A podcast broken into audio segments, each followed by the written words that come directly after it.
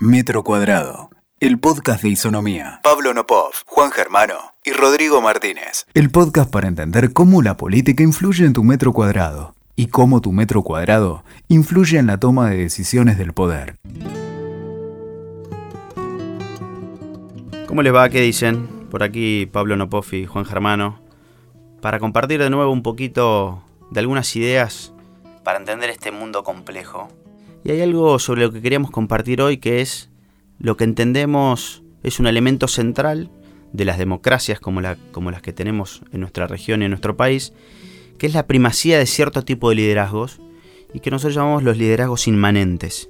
Inmanentes como antónimo de lo trascendente.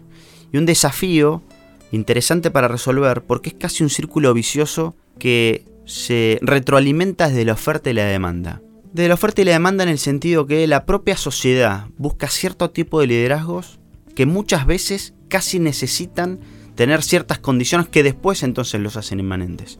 Una sociedad que busca soluciones para el corto plazo, una sociedad que necesita escuchar promesas que tal vez hasta presiente que no son cumplibles, pero que las necesita escuchar una sociedad que quiere soluciones para su primer metro cuadrado, una sociedad que no siempre quiere pasar desiertos para llegar a algo mejor.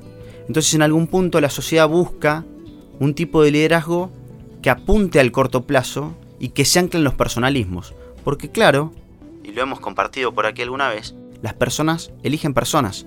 Entonces, la evolución del personalismo es casi un personalismo absoluto y eso lleva a un tipo de liderazgo que en algún punto termina teniendo el ciclo político o el proceso político el apellido de esa persona. Y ahí aparece uno de los grandes temas.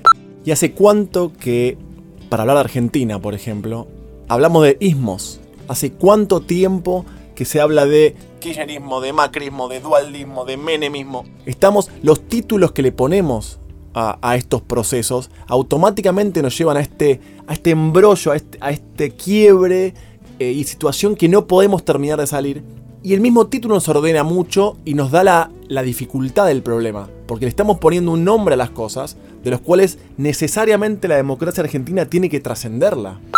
La inmanencia es o existe también en lugares con partidos muy tradicionales, por ejemplo Estados Unidos.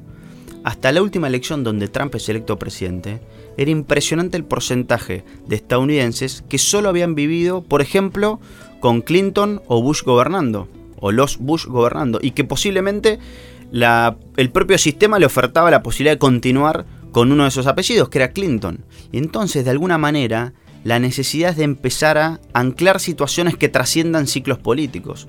Hoy Trump es presidente y posiblemente cuando deje de serlo, quede poco o, empiece otro proceso que rompa con mucha velocidad. El propio Obama, que es alguien que ha trascendido en la historia por un montón de elementos que ya son conocidos, hay ciertos elementos hasta de política pública que han terminado en este proceso de inmanencia. Ahora, ¿por qué también desde la política se generan liderazgos inmanentes? Primero, por el personalismo absoluto de las personas que quieren detentar cargos políticos. Muchas veces por mezquindad, muchas veces por desconfianza, muchas veces porque algunos creen que construir delfines posibles para sucederlos es construir un traidor.